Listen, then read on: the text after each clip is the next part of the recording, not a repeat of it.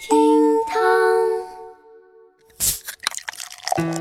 厅堂微博报给生活加点料。各位好，我是小雨。今天一开始啊，给你一个来自我小雨中年人的劝告：跟朋友一起喝酒聊天啊，有三个话题不要谈。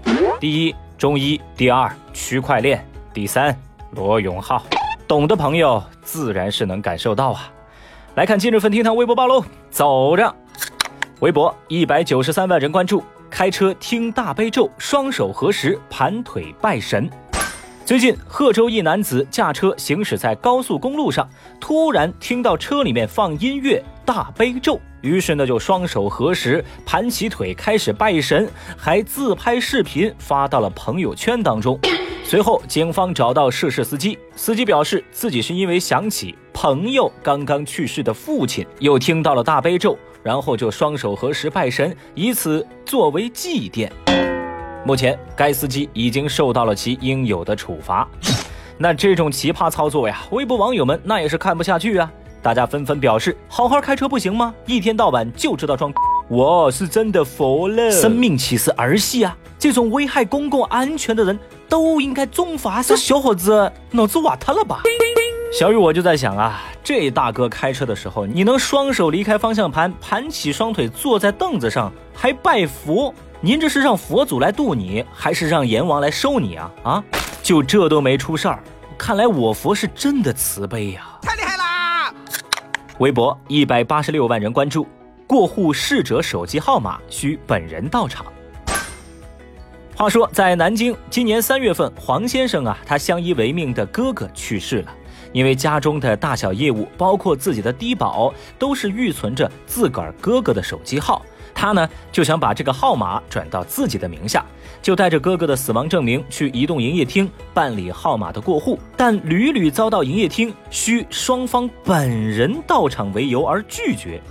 黄先生无奈的反问：“死人能复生吗？”但营业厅方面仍然解释说，只有死亡证明啊，确实没法过户。但这个号码，黄先生您是可以继续使用的。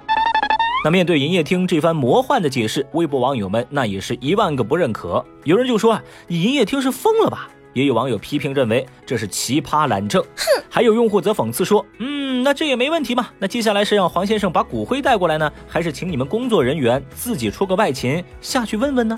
小雨，我是寻思啊，那真要是本人到场了，你们这营业厅还敢办理这业务吗？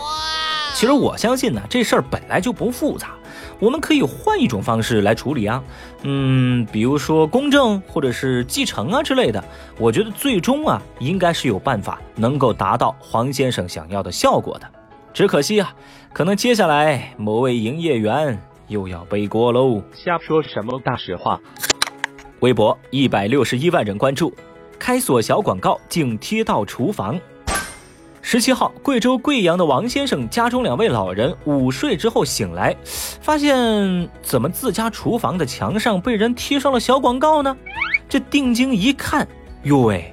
这还是开锁小广告啊？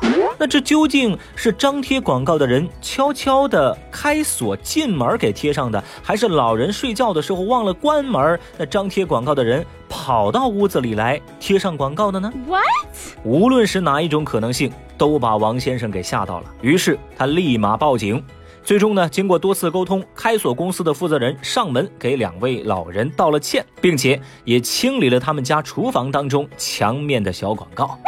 一时之间，微博网友们也纷纷猜测起这张贴广告者的动机来。有网友表示无法理解这种进屋贴广告的行为，也有网友认为这完全是私闯民宅。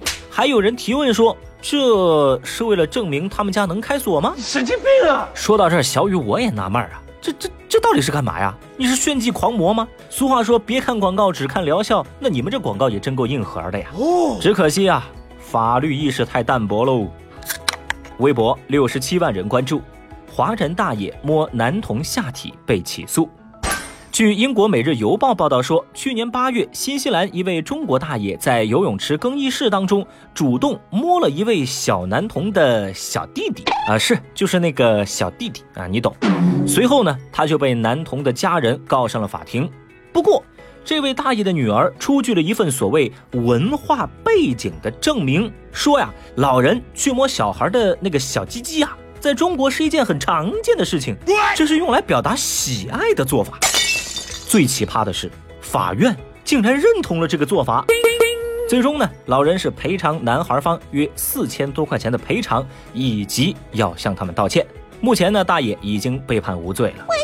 这事儿传到微博上，很多网友表示不能接受啊！老爷子逗逗小孩，摸摸脸，那就差不多了。什么摸小鸡鸡啊？这种行为让人觉得很恶心，好吧？好恶心啊这种人。不过呀，也有网友觉得这确实是文化差异，相信这位老爷子呀没有恶意。喂，你怎么看出这招来的？还有网友则幽默的表示：“嗯，看来外国人对中国的误解又要加深喽。”小雨，我今儿一度怀疑这是个假新闻呐，真有那么奇葩吗？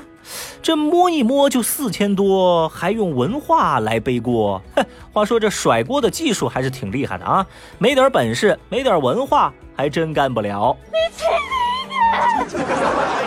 好了，各位，以上就是今日份厅堂微博报。小雨我啊，赶紧去听一听我们周董的歌曲，提提神儿，醒醒脑去喽！拜拜啦。